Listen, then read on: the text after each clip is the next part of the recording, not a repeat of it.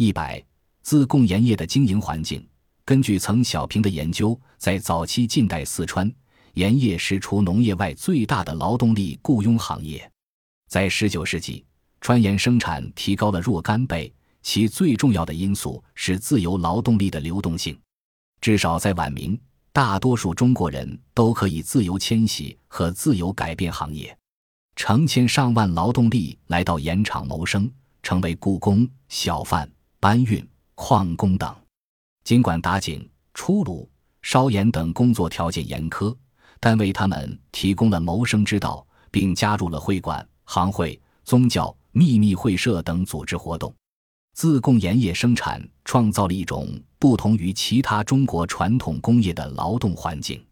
其打井、出炉、烧盐、管道等工序，其稳定劳动力、劳动分工、劳动力的层级管理。为现代井盐业的技术和管理提供了借鉴，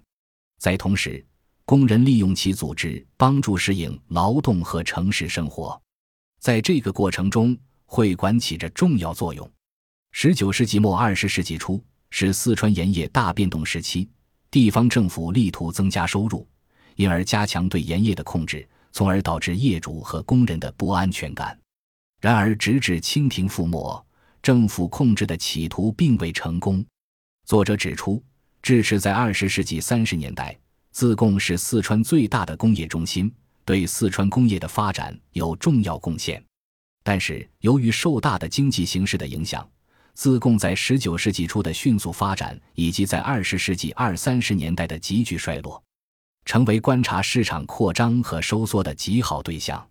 他证明。自贡盐业市场的扩张，并非是交通发展的结果，也不是市场整合的产物，亦非信息交流的结果。工业企业怎样聚集资本，取决于他们所处的地方条件。在十九世纪初，自贡盐商与当时世界上许多地方的纺织、酿酒、开矿等行业的资本家一样，发现了市场扩张和经济规模所带来的机会。自贡商人在集资方面十分成功。吸引了许多从山西、陕西、江苏、河北及其他省的商人投资井盐，四川各县商人和自贡本地商人更是踊跃投资。对大多数资本有限的商人来说，需要通过其他人的投入，因此长期和短期借贷便扮演了重要角色，钱庄因而大行其道。但钱庄很少直接同个人打交道，而是与宗族发生经济联系。在太平天国运动爆发前不久，自贡发现了高产盐井和气田，那些有充足资本的商人们一夜之间成为大盐场主。十九世纪末，自流井和贡井的商人还加入外省人组织的行会，富荣盐场不仅成为人们投资的对象，而且成为人才培训地。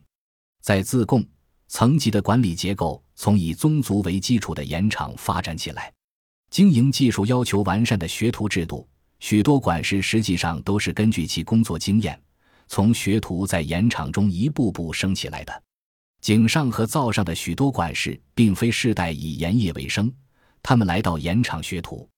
多年后成为盐场的管理和投资者。